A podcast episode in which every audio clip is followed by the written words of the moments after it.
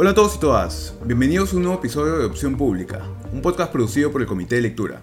Como les recuerdo cada vez al inicio, este es un espacio en el que cada semana se repasarán los últimos acontecimientos de la carrera electoral rumbo a las elecciones generales de abril y también algunos otros sucesos políticos relevantes de otros países. Si no han escuchado todavía el episodio de la semana pasada, en el que entrevisté al jefe de la OMPE, Piero Corbeto, sobre las medidas que se vienen implementando para organizar las elecciones en la pandemia, no dejen de hacerlo, pues se revela bastante información muy relevante.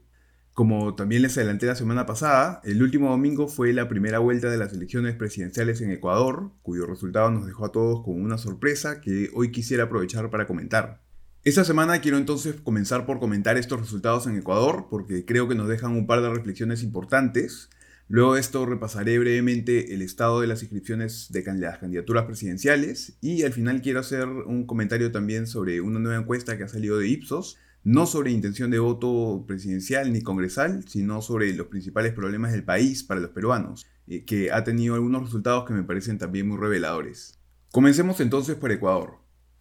En el episodio de la semana pasada, cuando les adelanté que se llevarían a cabo estas elecciones, les dije que lo que sugerían en ese momento los números de las encuestadoras ecuatorianas era que habría una segunda vuelta entre el candidato correísta, el aliado del expresidente Rafael Correa, Andrés Araúz, y el opositor Guillermo Lazo. Pero al final, quien llegó a la segunda vuelta junto a Araúz eh, fue el abogado y dirigente indígena Yacu Pérez. En Ecuador, para que un candidato gane en primera vuelta, debe lograr la mayoría absoluta, o sea, el 50 más 1 de los votos, o ganar con más del 40% de los votos por una diferencia de 10 puntos porcentuales respecto de quien quedó en segundo lugar. Si eso no ocurre, hay una segunda vuelta. Y en Ecuador también se prohíbe la publicación de encuestas durante los últimos días de la campaña, igual que en el Perú. Bueno, veamos ahora entonces cuánto distaron los resultados de las encuestadoras de los resultados oficiales. La empresa Market, por ejemplo, decía en su última encuesta publicable antes de la elección eh, que iba primero el candidato Araúz con 31.5% y que lo seguía en segundo lugar Guillermo Lazo con 21.34% y en tercer lugar Yacu Pérez con 11%. Es decir, la diferencia entre Lazo y Pérez era de más de 10 puntos porcentuales. La empresa Eurek Now, por su parte, también colocaba a Lazo segundo con 18.6% y a Pérez tercero con 10.2%, una diferencia un poquito menor, pero de todas maneras importante. La empresa Cedatos, finalmente, daba una diferencia menor entre Lazo y Pérez, decía que el primero tenía una intención de voto de 21.2% y el segundo una de 14.5%, eh, aunque insólitamente esa encuesta ponía empatados a Lazo con Araúz, quien terminó siendo el ganador, cuando esa diferencia terminó siendo también bastante mayor. Al final, Araúz efectivamente quedó primero con 32.8% de los votos, así que respecto de él no anduvieron tan mal las encuestas, eh, con excepción de Sedatos. Pero en segundo lugar, como les decía, quedó Yacu Pérez con 20.2% de los votos y Lazo, a quien todos pronosticaban como segundo, Quedó tercero con 19.5% de los votos, muy cerca de Pérez, a quien las encuestas finalmente desestimaron. Eh, en las encuestas a boca de urna se vio un sesgo similar contra Pérez. ¿Por qué fallaron las encuestas en Ecuador? La verdad traté de buscar un poco de información sobre esto para contarles, pero no encontré demasiado respecto. Y de hecho eso me llamó mucho la atención. Luego de la elección del 2016 en Estados Unidos, o el plebiscito sobre los acuerdos de paz en Colombia del 2016 también, que fueron eventos en que fallaron por mucho las encuestas, uno recuerda que desde el día siguiente comenzaron a salir varios artículos de análisis y varias entrevistas sobre qué era lo que había pasado, por qué es que se habían equivocado por tanto las encuestas. Pero no he visto algo similar en esta vez, en este caso. Es como si a nadie le importara demasiado el hecho de que las encuestas en Ecuador no hayan funcionado bien, y de hecho buscando información al respecto me encontré más bien con un par de artículos que criticaban las encuestas por los sondeos de la elección anterior, en el 2017, cuando también eh, hubieron errores aparentemente, y se citaban razones como que las encuestas, eh, las encuestadoras no transparentan bien su financiamiento, eh, ni tienen una metodología seria que transparenten a través de fichas técnicas. Y yo mismo me metí a revisar varias de las páginas web y se nota que varias de las publicaciones de estas encuestadoras ciertamente tienen una diferencia muy grande con las que uno revisa de aquí de Perú y que sí son empresas más serias. Este caso nos sirve pues para recordar la suerte que tenemos en el Perú de que aquí sí contemos con empresas serias que realicen encuestas de opinión de calidad.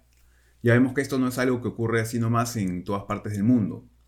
Yo les había comentado antes que uno de los factores que permite que la calidad de las encuestas electorales sea mejor en el Perú es que el voto aquí es obligatorio, a diferencia de casos como el de Estados Unidos, en donde el voto es voluntario y las encuestadoras por eso tienen que pasar por la complicación de calcular cuáles de las personas a las que han entrevistado, eh, a las que han encuestado, efectivamente irán a votar o no. Y esa estimación tiene que reflejarse en sus resultados, lo que afecta de todas maneras su calidad. Eso no pasa en el Perú, donde el voto es obligatorio. Pero en Ecuador, de hecho, el voto también es obligatorio, así que definitivamente hay otros factores en juego. Por ejemplo, uno de ellos es el hecho de que haya un acuerdo entre ciertos medios de comunicación y empresas encuestadoras para financiar algunos de estos estudios cada cierto tiempo. Esto es algo muy importante que no siempre ocurre y de todas maneras uno de los problemas que afrontan las encuestadoras en, varios otros países del mundo es que no tienen así nomás un financiamiento asegurado o el financiamiento que obtienen es muy bajo y entonces no permite hacer una encuesta de calidad. La autorregulación que existe a, través de la PEIM, además, que es el gremio de las empresas que hacen estudios de opinión y eh, estudios de mercado, también juega un rol importante. Y por supuesto, el mérito individual de las propias empresas encuestadoras que han sabido adaptarse a estándares internacionales y han desarrollado muy buenas metodologías, eh, también ha jugado un rol vital. En un lado más positivo, un buen mensaje que nos envía Ecuador es una nueva confirmación de que, como conversábamos la semana pasada, sí es posible llevar a cabo elecciones en pandemia, y antes incluso de que los miembros de mesa estén vacunados. Más allá de quejas que se reportaron por colas muy largas para ingresar a varios locales de votación, pues se pretendía asegurar el distanciamiento social, en general la elección transcurrió en orden y la jefa de la misión de observadores de la OEA de hecho felicitó la alta participación que se registró, Participó en total el 81% de la población electoral en Ecuador, un número muy similar a lo que había sido eh, en la elección del 2017. Entonces, por ese lado al menos parece que las elecciones sí fueron un éxito. La segunda vuelta entre Yacu Pérez y Andrés Araúz será el próximo 11 de abril, el mismo día que nuestra primera vuelta presidencial.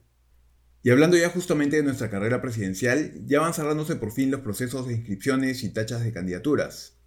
16 planchas presidenciales ya han sido inscritas oficialmente, de las 19 que continúan con vida, incluyendo las de César Acuña de Alianza por el Progreso y Hernando de Soto de Avanza País, quienes enfrentaron tachas hasta hace muy poco. Y también han sido admitida preliminarmente la carrera, e, es decir, que acaba de iniciar su periodo de tachas, la plancha presidencial de José Luna Antonio de UPP, luego de que el Pleno del Jurado Nacional de Elecciones revocara la decisión de primera instancia que había tomado el Jurado Electoral Especial de Lima Centro 1 eh, para declarar improcedente la inscripción de la plancha presidencial de UPP por omisiones en la hoja de vida de sus dos, de sus dos vicepresidentes. La resolución con esta decisión se tomó hace muy poco y ha sido publicada eh, apenas este último lunes 8 de febrero. En este caso lo que ocurrió es que el Jurado Electoral Especial de Lima Centro 1 había declarado, como les cuento, improcedente la inscripción de UPP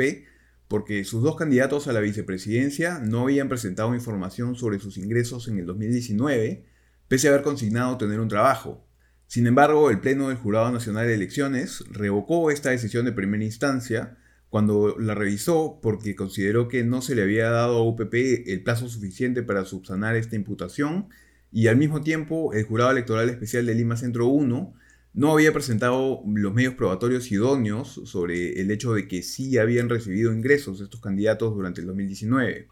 Así, por estas razones quedó entonces admitida la plancha de UPP el último lunes. Con UPP tendremos a 17 de los 19 partidos con un pie adentro de la carrera presidencial. Y quedan entonces por resolverse solamente los casos de George Forsyth de Victoria Nacional y Daniel Urresti de Podemos Perú. El primero enfrenta un proceso de exclusión por supuestamente haber omitido declarar rentas y acciones de empresas en su hoja de vida, aunque Forsyth y su partido aseguran que no hay información relevante que no haya sido declarada. En este caso, las partes ya han presentado sus respectivos argumentos, así que seguro tendremos una decisión muy pronto. Por otro lado, Forsyth tuvo un susto también hace muy poco, cuando un informe de fiscalización del Jurado Electoral Especial de Lima Centro 1 reportó haber detectado una supuesta sentencia judicial por violencia no declarada eh, contra el ex candidato, lo que también sería una causal de exclusión, pero finalmente se determinó que se trataba de un caso que fue archivado de manera definitiva el año pasado y en el que no se llegó a emitir una sentencia. No se habría configurado ahí entonces alguna causal que permitiera pedir la exclusión de Forsyth.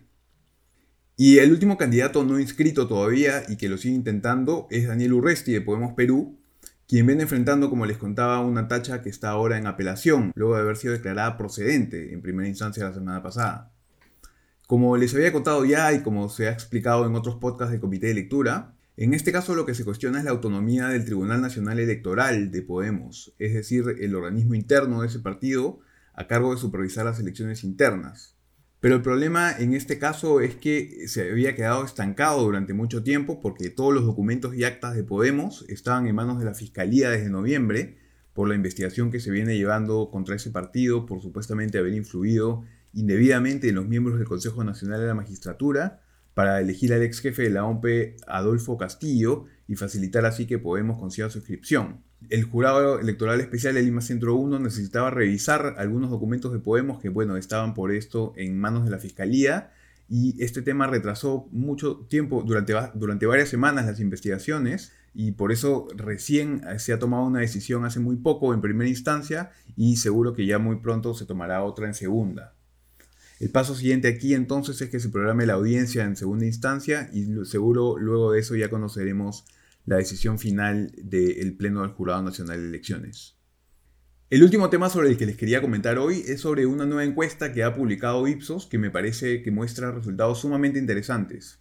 No es, como les decía, una encuesta de intención de voto respecto de la carrera presidencial o de la carrera congresal, sino que es una encuesta eh, respecto de qué es lo que preocupa al mundo, que aplica Ipsos en los 28 países en los que tiene operaciones y que nos da una idea comparada muy buena sobre cómo difieren las preocupaciones y las prioridades alrededor del mundo. Se incluye a países como Perú, Chile, Brasil, México, Estados Unidos, Canadá, España, Italia, Francia, Alemania, Israel, Turquía, Sudáfrica y Malasia, por nombrar solo a la mitad de los países incluidos. Además eh, de la pregunta sobre qué es lo que preocupa más a cada uno de estos países, esta encuesta incluye también algunas otras preguntas. Por ejemplo, se pregunta en todos los lugares en que se realiza esta encuesta si es que las personas piensan que su país está encaminado en la dirección correcta o no, o si está encaminado en la dirección incorrecta. Hace un año, en enero de 2020, esta pregunta ubicaba al Perú solamente un poco por encima del promedio de los países considerados, con un 66% de peruanos que pensaban que su país estaba yendo por el rumbo incorrecto. El promedio mundial entonces era 61%. Para diciembre del 2020, el porcentaje de peruanos que pensaban lo mismo había subido hasta 72%. Pero esta vez, en enero del 2021, el 83% de los peruanos respondieron que su país estaba yendo por un mal camino. Ojo, el promedio mundial sigue siendo 62%, así que se trata de un tema de pesimismo local, no algo que esté pasando en todo el mundo.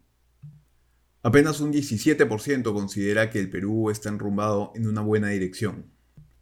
Si consideramos que el otro indicador que se disparó en esta encuesta desde diciembre es la preocupación respecto del coronavirus, que ahora es la principal preocupación de los peruanos por encima de la corrupción y de la delincuencia, parece razonable pensar que la fuerza con la que nos golpeó el COVID-19 entre diciembre y enero, sumado a la preocupación inicial que teníamos ah, hasta inicios del mes pasado respecto de cuándo es que llegarían las vacunas, podría haber pues generado un ambiente de pesimismo generalizado que quizá también podría explicar en parte al menos por qué es que vimos eh, en las encuestas de opinión de enero, en las encuestas de intención de voto, una fragmentación incluso mayor que las de diciembre, ¿no? Algo que no es normal. Lo, común es que se ve más, se ve cada vez más eh, interés de la gente por las elecciones a medida que éstas se acercan, pero lo que vimos respecto de, respecto de diciembre en las encuestas del último mes es que la gente estaba incluso menos interesada. Este pesimismo generalizado y este incremento en la preocupación respecto del virus entonces podrían ser parte de la explicación. No quisiera dejar de comentar esta encuesta sin hacer antes una apreciación positiva que me parece que es destacable, si es que se le quiere ver así, y es que entre los países considerados en la encuesta somos los más preocupados por el tema de la educación. El puntaje promedio que recibe la educación entre los asuntos prioritarios para cada país es de apenas 16%, pero en el Perú ella alcanza al 33%. Claro que esto responde sin duda al reconocimiento de que el estado actual de la educación en el Perú es en sí mismo un problema, pero que tengamos presente esta preocupación como prioritaria, a diferencia de varios otros países que tienen el mismo problema, pero sin necesariamente ubicarlo como una prioridad, podría terminar siendo un diferencial importante. Ojalá que se lo sepamos exigir pues a nuestros candidatos. Ahora sí, eso es todo entonces por el episodio de hoy. Espero que les haya servido la información y por favor no dejen de hacerme llegar cualquier comentario o sugerencia que tengan a través del comité de lectura o a través de Twitter, en donde pueden encontrarme como arroba Javier. Como les digo, no han, no han salido nuevas encuestas de intención de voto todavía, pero si se mantienen las fechas de los meses previos, en los próximos días deberíamos tener los números de febrero de Datum. Así que no se pierdan el episodio de la próxima semana en el que seguro revisaremos esos resultados. Eso es todo, muchas gracias.